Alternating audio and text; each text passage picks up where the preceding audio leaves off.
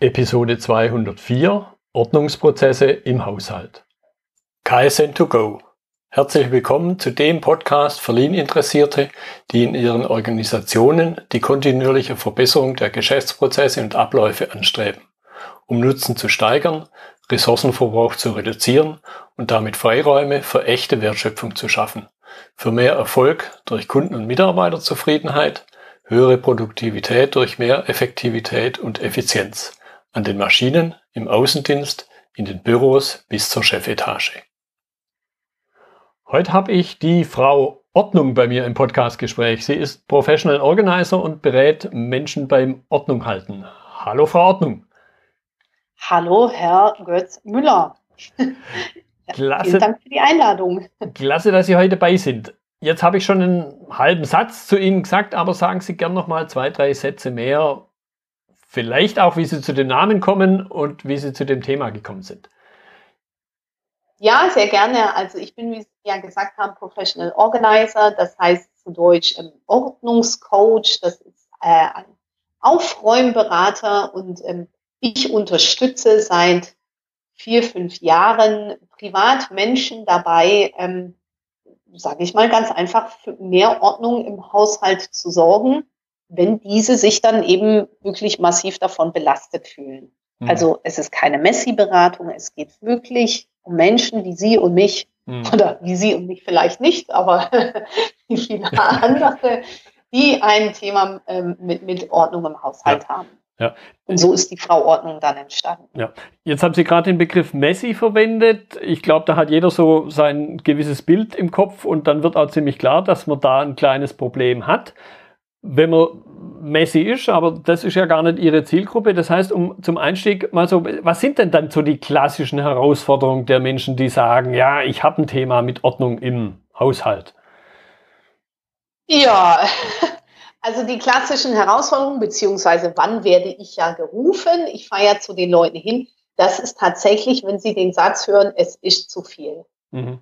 Also wenn jemand sagt, ähm, äh, also so ein ganz großer Klassiker ist zum Beispiel, ähm, Sie haben eine Familie, Sie haben zwei Kinder, dann sind letztes Jahr ähm, die Eltern oder Schwiegereltern verstorben, Sie haben das Haus selbst entrümpelt und jetzt steht bei Ihnen in der Wohnung sämtliches Erbgegenstandszeug mhm. wirklich rum. Die, die Kinder, äh, Schulsachen und so weiter, das liegt dort alles rum. Man hat null Organisation und irgendwann haben sie in der Familie nur noch Stress und Hetze und Ärger und kommen da alleine nicht mehr raus. Hm. Und da gibt's im Prinzip vier, sage ich mal, Hauptpunkte, ähm, die, die dann halt auch verhindern, dass man alleine für Ordnung sorgt. Und das ist einfach, das eine ist halt, es dauert halt unheimlich lang. Also wenn ich alleine ausmiste, das weiß jeder, so ein Keller, der rümpelt sich 15 Jahre zu, mhm. aber den mal wieder aufzuräumen, das, das dauert halt eine Weile. Ja. Und ähm, das Zweite ist halt die fehlende Selbstdisziplin. Also das ist tatsächlich ein Punkt, den ich da auch anspreche. Ähm, dann noch das unterschiedliche Ordnungsempfinden, also Männer und Frauen und Kinder und er, sie und ich haben alle ein unterschiedliches Ordnungsempfinden. Mhm und nicht zu unterschätzen die negative Haltung in der Gesellschaft. Also wie oft hört man das, auch ich als Frau Ordnung, ja, ja, Ordnung ist das halbe Leben, ich lebe in der anderen Hälfte hm. oder wer Ordnung hält, ist nie zu faul zum Suchen. Ja, oder die Variante, ja, das Genie beherrscht das Chaos. Genau, das sind ja so Klassikersätze, wo man sich so sagt, auch ein bisschen mit dem, mit dem Lean Hintergrund oder in, wenn man diese Lean-Philosophie auch lebt, tatsächlich, ja, super, ähm, das Genie beherrscht das Chaos, ähm, das sind alles so Ausreden. Und das, mhm. sind, das sind auch Herausforderungen, warum es bei vielen mit Ordnung im Haushalt einfach nicht klappt, weil es mhm. ist ja peinlich fast schon zu sagen, ich halte gerne Ordnung. Jetzt, also, ja, jetzt kommt mir gerade noch ein anderer Gedanke. Ich meine, ich glaube, man hört es bei uns, zumindest bei mir hört man es ja raus, wo ich jetzt herkomme. Sind Schwaben da jetzt besonders äh, vielleicht vorbelastet, im Sinne von, man schmeißt halt nichts weg und den Keller und eine Bühne hat man sowieso? Das würde ich, glaube ich, so nicht mal primär sagen. Ich arbeite natürlich auch hauptsächlich mit Schwaben ähm, hier in der Region wegen. Ich war aber auch schon weiter weg unterwegs und es ist eher, würde ich behaupten, eine Generationenfrage, okay. weil unsere Großeltern, also ich weiß nicht, wie das bei Ihnen war, aber meine, die kamen halt mit nichts aus irgendeinem böhmischen, tschechischen, sonst was ja. vertriebenen Gebiet. Die hatten kein Problem mit dem Ausmisten. Ja. Weil die, die hatten auch nicht wirklich, die haben auch nichts geerbt. Mhm. Aber die jetzt 30, 40, 50-Jährigen, die haben ein eigenes Haus voll mit Sachen und dann noch mal zwei Haushalte am besten erben mhm. mit noch mehr Sachen und dann kommt eben dieses hat es ist doch noch gut, hat es ist doch geerbt, hat es kann doch nicht weg und ja. Ja, kann ich. Und dann sind wir halt da. Ja, ja, genau. Gut. Die, die klassische Frage natürlich ist, wie kann man im Haushalt mehr Ordnung erreichen? Im, im, im Unternehmen, glaube ich, die meisten, die hier zuhören, kennen das Thema 5S und andere Sachen. Jetzt hat man sowas ja. natürlich im Privatleben wahrscheinlich eher selten auf dem Schirm. Ja, also das ist tatsächlich witzig, weil ähm, ich beschäftige mich ja auch schon seit einigen Jahren mit diesem Thema Lead Management. Und ich würde behaupten, man kann viele, jetzt vielleicht nicht alles, aber extrem viele Lean-Methoden im Haushalt benutzen, um dort für mehr Ordnung zu sorgen. Also wenn Sie sich allein schon hinsetzen, ich sage nur, äh, Muda, die sieben Arten der Verschwendung. Und mit dem Hintergedanken gehen Sie mal durch die Küche und überlegen, wo habe ich denn hier überall Verschwendung? Ja, abgelaufene Lebensmittel, Lagerhaltung, mhm. was weiß der nicht, unnötige, ähm, unnötige Bestände, unnötiger Transport, was es da nicht alles gibt so. Also das kann man sich, das kann man nutzen. Dann ist natürlich das klassische 5S Ordnung und Sauberkeit, Ausmisten, Sortieren aus. Da halte ich ganze Vorträge mittlerweile nur zum Thema 5S im Haushalt umsetzen. Und da haben wir wieder das Stichwort, was ich ganz am Anfang bei den Herausforderungen hatte, die mangelnde Selbstdisziplin. Mhm. Also man muss die, die Menschen darauf einfach ähm, sensibilisieren, dass das fünfte S, unser geliebtes Shizuke, ja, mhm die, die Selbstdisziplin, die braucht man einfach, um Ordnung im Haushalt zu halten. Es geht nicht ohne. Und ähm, genau, das eine ist, dann, dann sind ganz viele Leute mit dem Thema innere Ordnung beschäftigt. Die gibt's ja auch noch, die innere Ordnung bei Privatmenschen. Da kann ich jetzt mit der ähm, Maslow'schen Bedürfnispyramide ums Eck kommen und sagen, man kann nach, wie heißt das hier so schön, Hansei-Methode reflektieren. Wie sollte meine Zukunft aussehen? Wie sieht die Gegenwart aus? Was habe ich in der Vergangenheit bisher dafür gemacht und so weiter und so fort? Das sind also diese ganzen Lean-Prinzipien, die kann man im Haushalt, findet man die ja auch mehr oder weniger schon immer wieder. Ganz zu schweigen vom kontinuierlichen Verbesserungsprozess. Kein Sinn. Also hm. man räumt ja auf und dann guckt man, dass man es vielleicht noch, noch ein bisschen besser machen kann. Ja. Und wer wer richtig lean leben will im Haushalt, der äh, organisiert sich sogar mit einem Kanban-Board. Also das ist dann so dies, das Nonplusultra, aber geht mhm. jetzt vielleicht ein bisschen weit. Ja, ich, ich stelle mir da, da immer die Frage, und natürlich sind das auch gewisse eigene Erfahrungen, wie funktioniert es mit den anderen Haushaltsmitgliedern? Jetzt gibt es ja unterschiedliche Altersstrukturen in den Haushalten. Ich denke da halt jetzt an die, an die kleinen Kinder, für die dann ja. manchmal schon das, das Aufräumen im eigenen Kinderzimmer eine Herausforderung ist, wobei ich da eine spannende Erzählung mal von einem Mitarbeiter eines Kunden gehört habe, der da seinen fünfjährigen Sohn sehr mit eingebunden hat und der dann plötzlich auch seine Spielsachen wiedergefunden hat und, und dann an der Stelle auch ganz happy war. Ja, und da gibt's also zum, ich weiß nicht, in welchem, in welchem Lean-Prinzip das vorkommt, sage ich mal. Ähm, aber es, ähm, ich trainiere das immer bei den Kursen, bei den 5S-Kursen, wenn es dann heißt, stelle hin.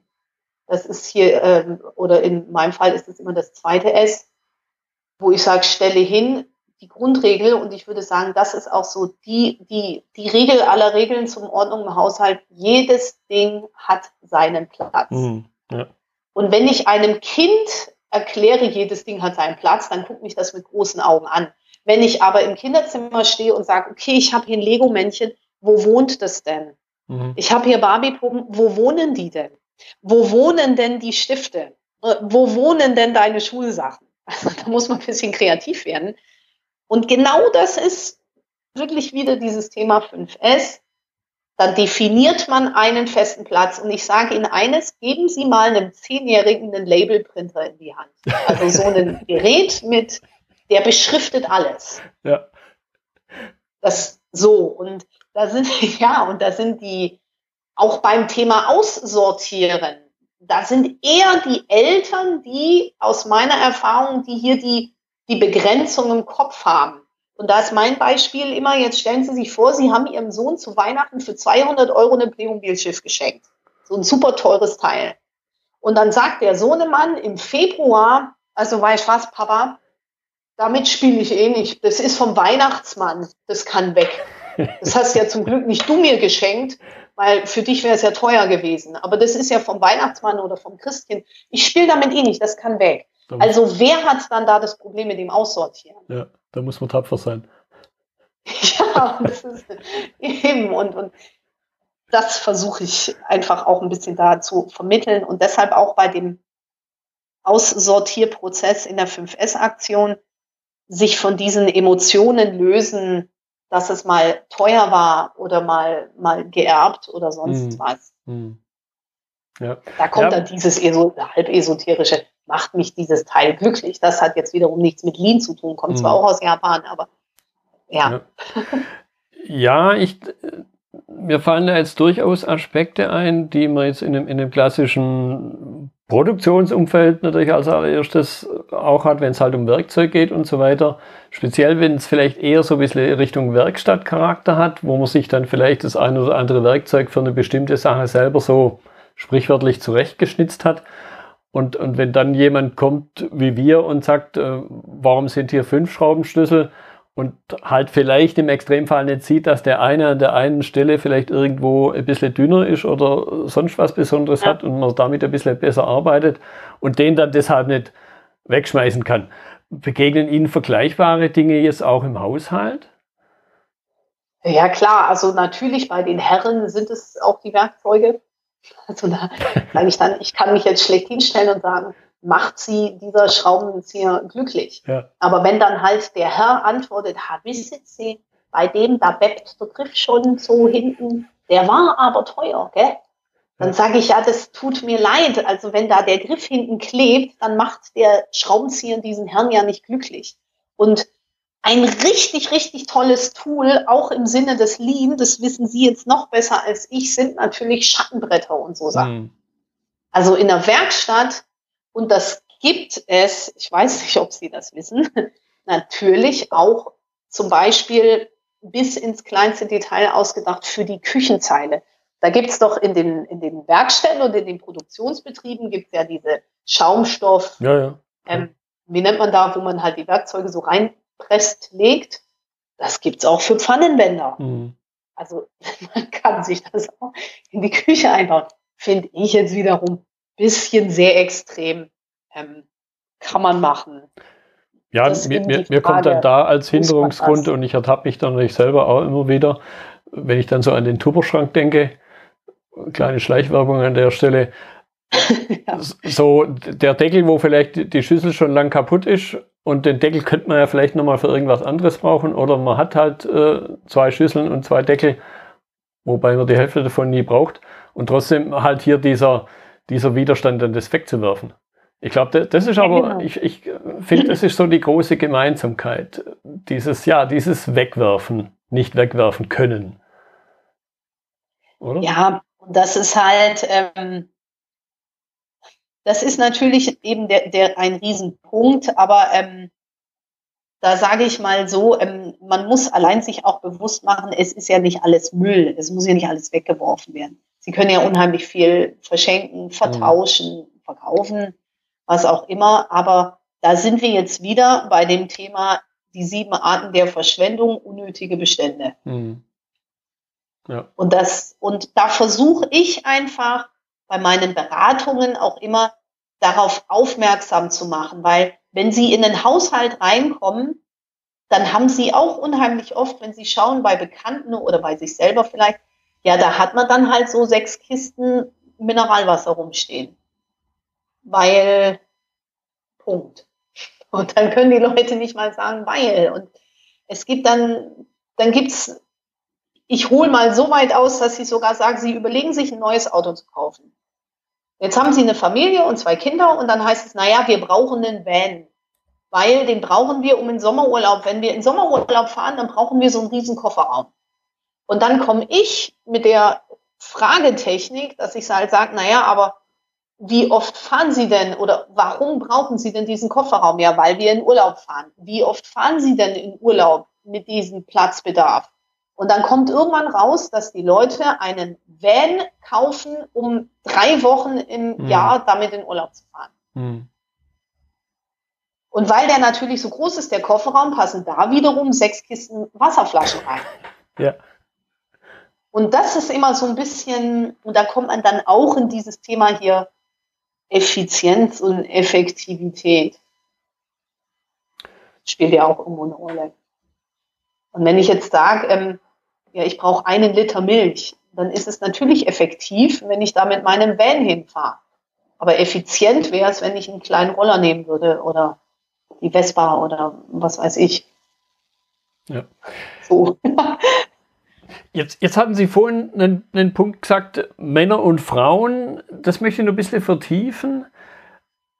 Ja. Gibt es da Unterschiede, was das Thema Ordnung angeht, oder sind es eher andere, nennen wir es mal, psychologische Aspekte, die da eine viel größere Rolle spielen, wie das Geschlecht der Personen? Also ich würde tatsächlich keinen Unterschied feststellen oder äh, deklarieren, mhm. sage ich mal.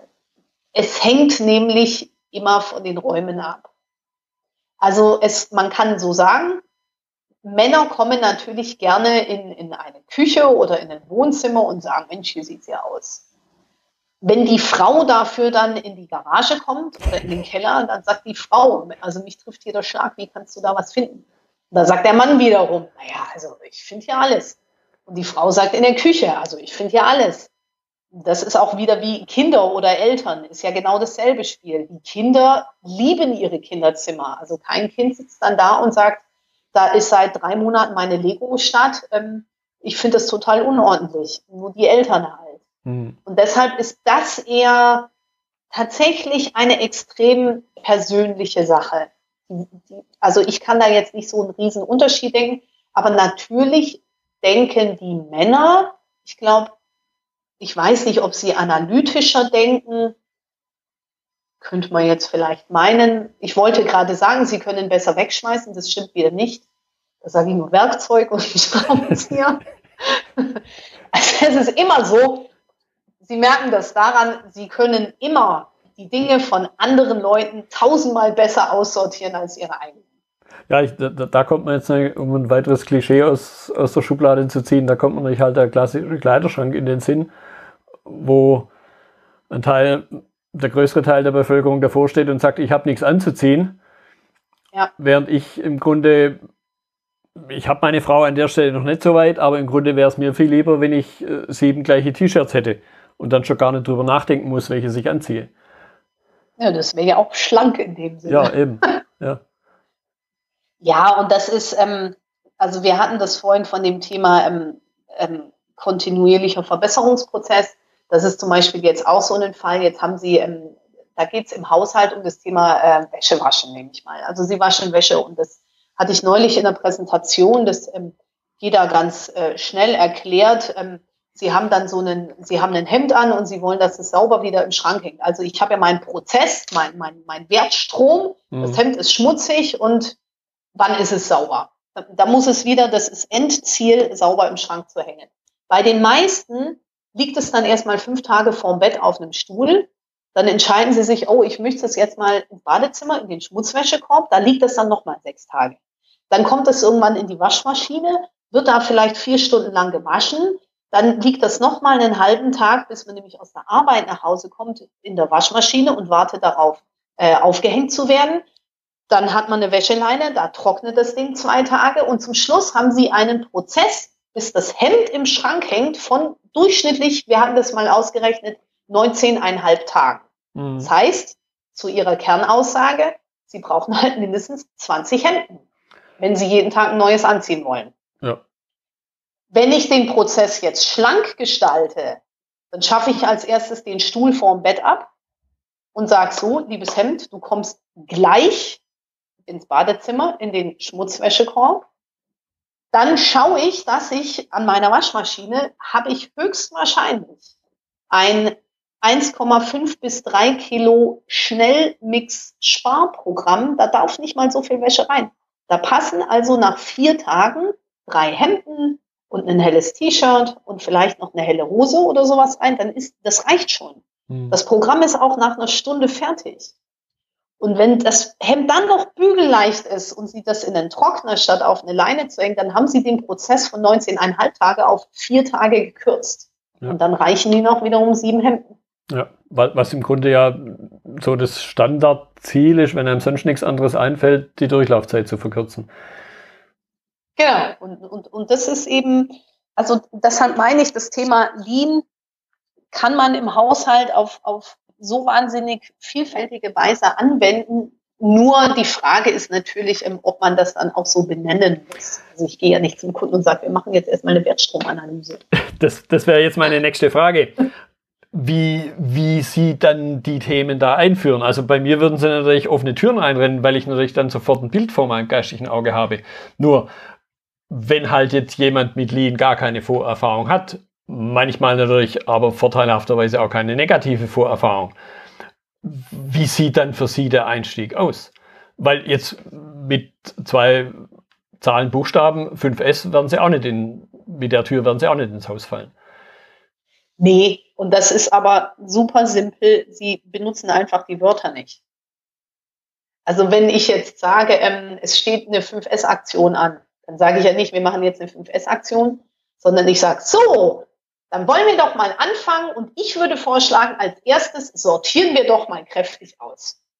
Und dann zufälligerweise putzen wir danach auch die Sachen. Oder die, die Dame muss den Knopf von dem Mantel, der behalten wird, der aussortiert wurde, ähm, äh, der wurde nicht aussortiert, der soll, soll wieder in den Schrank zurück. Da ist aber ein Knopf abgefallen. Also säubere und ähm, Dingens hier, jetzt habe ich tatsächlich, das Wort ist mir entfallen, ähm, dann wird der Knopf natürlich gleich angenäht, bevor ich ihn wieder zurück in den Schrank hänge. Mhm. Und dann werden die Standards geschafft, zu sagen, ja, können wir hier vielleicht das eine oder andere beschriften oder nehmen wir hier jetzt eine Kiste und da schreibt man drauf Socken und da schreibt man drauf Unterwäsche oder was weiß denn ich.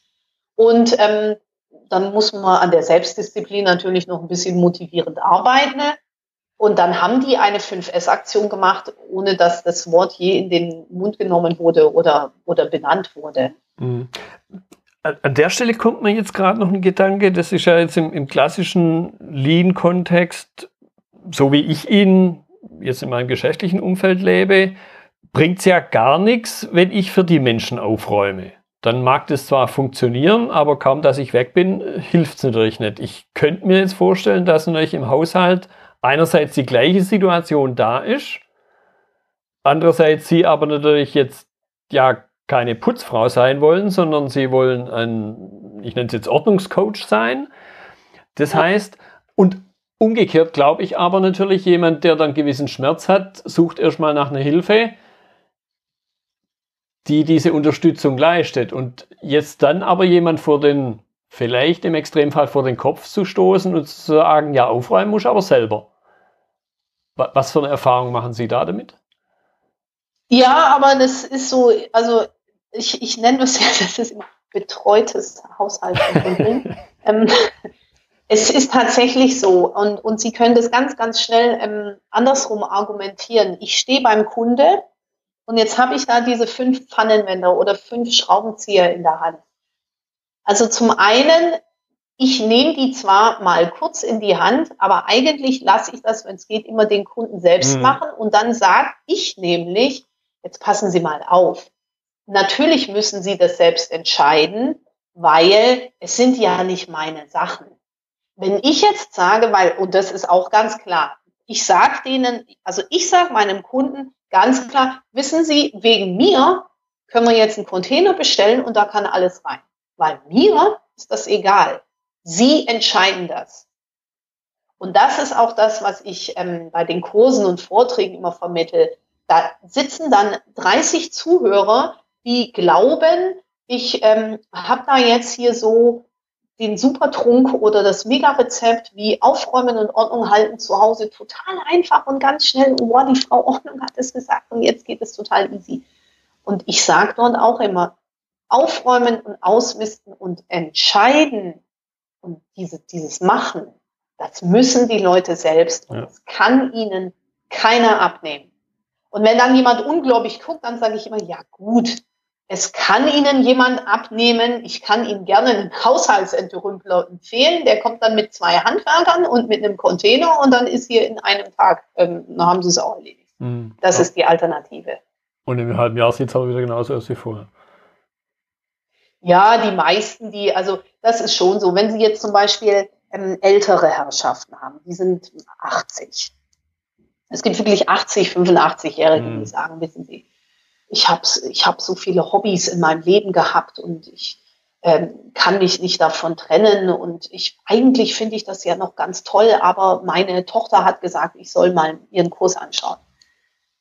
Da versuche ich dann schon auch ein bisschen ähm, sentimentaler in dem Sinne, dass man dann sagt, naja, wie lange haben Sie denn gebraucht, bis dieser Keller so voll war, wie er jetzt ist? Und dann sagen sie oft 25 Jahre, 30 mhm. Jahre, 15 Jahre. Und dann sagt mhm. ich, wissen Sie was, selbst wenn sie jetzt ausmisten und so weiterleben wie bisher, ich wünsche es ihnen ja, aber sie müssten 105 Jahre alt werden, um diesen Zustand wieder zu erleben. Mhm. Also man kann das ein bisschen, es hängt wirklich extrem vom Einzelfall ab. Mhm. Ja.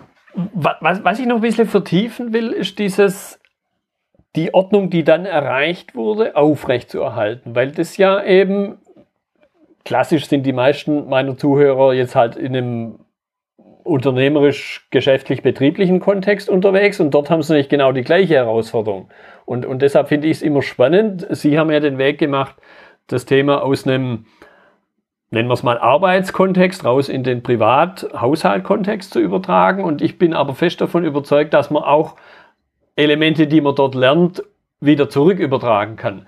Das heißt, wie schaffen Sie es, dass in einem Haushalt die geschaffte Ordnung aufrechterhalten wird, weil ja die Menschen vor Ort in den Haushalten, in den Familien auch keine Lean-Fachleute sind? Nee. ja, also das sind so ein, paar mehrere Komponenten natürlich. Das eine ist das Thema die Prozesse, Jetzt haben wir vorhin das Beispiel mit den Sprudelkisten gehabt. Ähm, der wird natürlich so angepasst, dass der, der, der Kunde, der Privatmensch mit diesem neuen, verbesserten Prozess auch so gut leben kann, dass er den natürlich umsetzt. Dann hängt für diese Umsetzung aber natürlich wirklich viel an dieser Selbstdisziplin. Also das ist tatsächlich so ein, ein Knackpunkt. Und das vermittel ich eigentlich am meisten den Menschen. Ich komme natürlich auch bei manchen Leuten alle paar Monate nochmal, aber ähm, das ist eher dann nur noch so ein Auffrischen. Und wenn man den Leuten wirklich, wirklich klar macht, sie, es geht nicht, es geht einfach nicht ohne diese bewusste Selbstdisziplin. Man kann die ja schöner formulieren. Mhm. Also man muss ja nicht immer mit diesem, mit diesem hart klingenden jetzt disziplinieren wir uns hier oder so. Aber es ist einfach, ähm, bei Privatkunden sagen sie ganz einfach, wir haben hier jetzt Regeln, wir haben hier jetzt Abläufe und an die versuchen wir uns jetzt alle mal dran zu halten. Und was dann genauso wichtig ist, das haben Sie sicherlich, wenn Sie, wenn Sie ein Projekt haben und dann gibt's ähm, diese tolle feierliche Abschlusspräsentation. Natürlich muss der Kunde seinen Erfolg feiern. Mhm. Also wenn ich den Keller entrümpelt habe, dann gibt's eine Party. Oder äh, wenn ich den Kleiderschrank ausgemistet habe, ich stand auch schon bei Damen, da hatte ich dann vorher gesagt, stellen Sie mal eine Flasche Sekt kalt, weil ich weiß, Sie mögen das. Die haben die dann zwar meistens schon während dem Ausmisten geköpft, ja, aber das ist dann einfach hinterher dieses, dieses Gefühl, man feiert das. Und dann eben die Disziplin zu haben, jetzt habe ich ein Meter Kleiderschrank geleert, jetzt renne ich natürlich nicht zum nächsten Geschäft und kaufe mir wieder ein Meter Klamotten. Was? Und das kann ich aber nicht, ähm, das, das, das, dann bin ich nur bedingt fähig, da was dran zu ändern an dieser, an dieser Eigendisziplin. Ja, da muss man wahrscheinlich dann wirklich selber, ja, Selbstdisziplin ist, ist da auch das Stichwort. Ja, ja. ich gebe immer das Beispiel mit ähm, Ernährungsberatern oder Personal Trainern im Sport. Also wenn ich drei Monate lang mit einem Personal Trainer trainiert habe und dann bin ich äh, toll muskulös, bin sportlich, bin schlank und dann sage ich mir irgendwann so, naja, jetzt komm heute, heute lässt es mal ausfallen, weil du kannst es dir ja leisten und, und übermorgen lässt man sich noch mal ausfallen und dann schleicht sich das wieder so ein und ein Jahr später macht man eigentlich wieder genauso wenig Sport wie vorher. Da kann der beste Personal Trainer ja nichts bewirken. Ja. Das muss wirklich aus einem kommen und genau. Und so sehe ich das in den Firmen, denke ich, ist der Klassiker die Geschäftsführung als solches muss das halt vorleben und dahinter stehen. Ja, also man kann nicht einfach sagen, ich füge jetzt hier Lean ein und ihr macht dann mal. Das natürlich. So, Natürlich. Der, der, Chef steht am Band. Ja. So, sag ich mal. Ja, aber, aber eben auch der, dieser Aspekt, dies, dieser ja, leichte Zwang, ohne dass es als Zwang rüberkommt, sich eben dafür zu interessieren, wenn ich das jetzt mal wieder auf die Kinder übertrage, halt nicht nur die Ansage machen, heute wird mal aufgeräumt und sich nicht zu beteiligen ja. und, und bei einem selber sieht es vielleicht aus wie bei Hempels und so weiter, sondern halt, wie Sie es gesagt haben, es vorzuleben, aber halt auch mit einer gewissen Konsequenz einzufordern. Ja, genau. Und das ist was, was in Familien explizit mit Kindern tatsächlich wirklich wunderbar funktioniert. Also wir haben auch, ich habe ja äh, gesagt, ich habe zwei Kinder, die sind acht und elf und ähm, da ist es auch witzig, der Elfjährige, der hat halt so ein bisschen sein sein, sein Chaos, also Chaos wäre jetzt wirklich übertrieben, das ist für andere Kinder wahrscheinlich, ähm, ist das super aufgeräumtes Thema. Und die Tochter, die räumt alles sofort weg. Also die lebt das Thema, jedes Ding hat seinen Platz. Und ähm, ich sage meinen Kunden auch immer, und das ist jetzt egal, ob Firma oder privat, wenn sie leben, jedes Ding hat seinen Platz und wenn sie es benutzt haben, räumen sie es dahin wieder zurück dann müssen Sie, wenn Sie genau drüber nachdenken, nie wieder aufräumen. Genau. Und das versuche ich den Menschen zu vermitteln, dass ich sage, stellen Sie sich doch mal vor, Sie kommen nach Hause und dann wissen Sie, der Schlüssel kommt ans Schlüsselbrett, die Handtasche kommt an den Haken für die Handtasche, der Schulranzen kommt in die Ecke für die Schulranzen, die Schuhe kommen ins Schuhregal, die Jacke kommt an den Haken. Dann rennen Sie nie wieder Ihren Kindern hinterher kannst du bitte deine Jacke aufräumen? Was steht denn hier der Schulranzen? Und wo habe ich denn jetzt nur meinen Schlüssel hingelegt? Das hat sich ein für alle Mal erledigt. Aber natürlich muss man diese Routine, diesen Ablauf ja. sich erstmal angewöhnen, sage ich mal. Und deshalb Schritt für Schritt ist ja auch wie in der Firma kleine Steps, kleine Schritte, das nachhaltig, ähm, wie sagt man da, also erst das eine implementieren und wenn das dann rund läuft, dann kann man sich an den nächsten, die, die nächste Änderung ja. äh, wagen, sage ich mal so. Ja, ja und, und auch nicht zu viel auf einmal wollen. Genau. Ja. Prima. Ich gucke mal Richtung Uhr. Die halbe Stunde ist definitiv, ich glaube, wir könnten uns eine, noch eine Weile weiter unterhalten. Ja. Da waren spannende Sachen dabei und eben auch, wie ich es gerade schon gesagt habe, dieser Transfer in beiden Richtungen. Das Schönste, was ich mal erlebt habe, äh, dass mir ein Mitarbeiter von dem Kunden am Jahresanfang entgegenkam. Ich erzähle die Geschichte immer mal wieder. Und, und statt zu diesem normal gutes neues Jahr warf er mir einen Fluch entgegen. Herr Müller, ich verfluche Sie. Okay. Da er jetzt ein breites Grinsen im Gesicht hatte, war mir klar, es kann nicht ganz so schlimm sein, aber er hat eben das Thema auch auf sein privates Umfeld übertragen und ihm natürlich dann eben bei anderen plötzlich Sachen aufgefallen sind, die er vorher nicht gesehen hat und das natürlich auch die eine oder andere Herausforderung dann verursacht. Aber ich habe mir dann gesagt, ja, hast du irgendwas richtig gemacht. Ja. ja, und das ist vielleicht, das ist ein sehr schönes Beispiel. Und ähm, was ich da ähm, abschließend sagen würde, ist auch, ähm, jetzt ist ja noch die große Frage nochmal, wann kann ich denn Lean im Haushalt anwenden? Äh, ist ja schon so, werde ich auch oft gefragt. Und da ist es wie auch in der Firma, sage ich nur als, als letztes Beispiel, dieses Thema, wenn Sie wiederkehrende Prozesse haben. Immer dann, also bei einem einmaligen Prozess nicht. Und es gibt auch Leute, die fragen dann, ich nehme mal als Beispiel, ähm, jetzt erwarten Sie ein Kind. Wenn das Ihr erstes und womöglich Ihr einziges Kind ist, dann sind Sie als Mutter, dann wäre das fatal, diesen Prozess schlank zu gestalten. Das ist ein einmaliger Prozess und wenn, wenn ich den lean gestalten würde, dann wäre das wahrscheinlich eine geplante Kaiserschnittgeburt. Mhm. So. Da ist lean absolut fehl am Platz. Wenn Sie aber die Hebamme sind, die jeden Tag zehn Kinder zur Welt bringt, dann kann ich über Lean Management reden. Ja. Das und das muss einem im Haushalt halt auch bewusst sein. Es gibt so, so einmalige Prozesse, da gehe ich gar nicht ran wenn jetzt, was weiß ich, eben einer sagt, meine Eltern sind gestorben, wie soll ich das Haus entrümpeln, da muss ich keine riesengroßen Lean-Prinzipien auffahren. Da redet man einmal drüber. Aber wie ich mein eigenes Haus dauerhaft mhm. äh, in Ordnung halte, das ist jetzt ja wieder ein dauerhafter Prozess. Ja. Ja, und, und, und so wie Sie es anderen Menschen eben erklären, ist dann auch immer wieder das Gleiche. Das heißt, das Entrüppeln bei der Familie Meier ja. ist das sehr ähnliches Entrümpeln wie bei der Familie Schmidt. Immer wieder dasselbe. Genau. genau.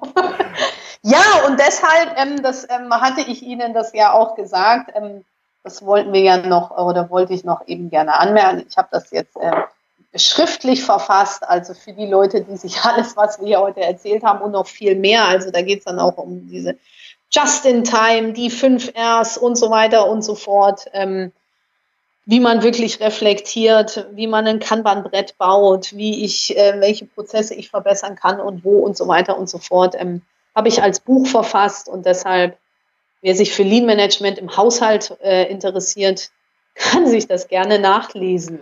Da bin Vielleicht ich ist das für den einen oder anderen Geschäftsführer. Ja, da bin, da bin ich mir sicher, dass der ein oder andere sich das zulegen wird. Und das werde ich dann auch in den Notizen noch, noch vermerken.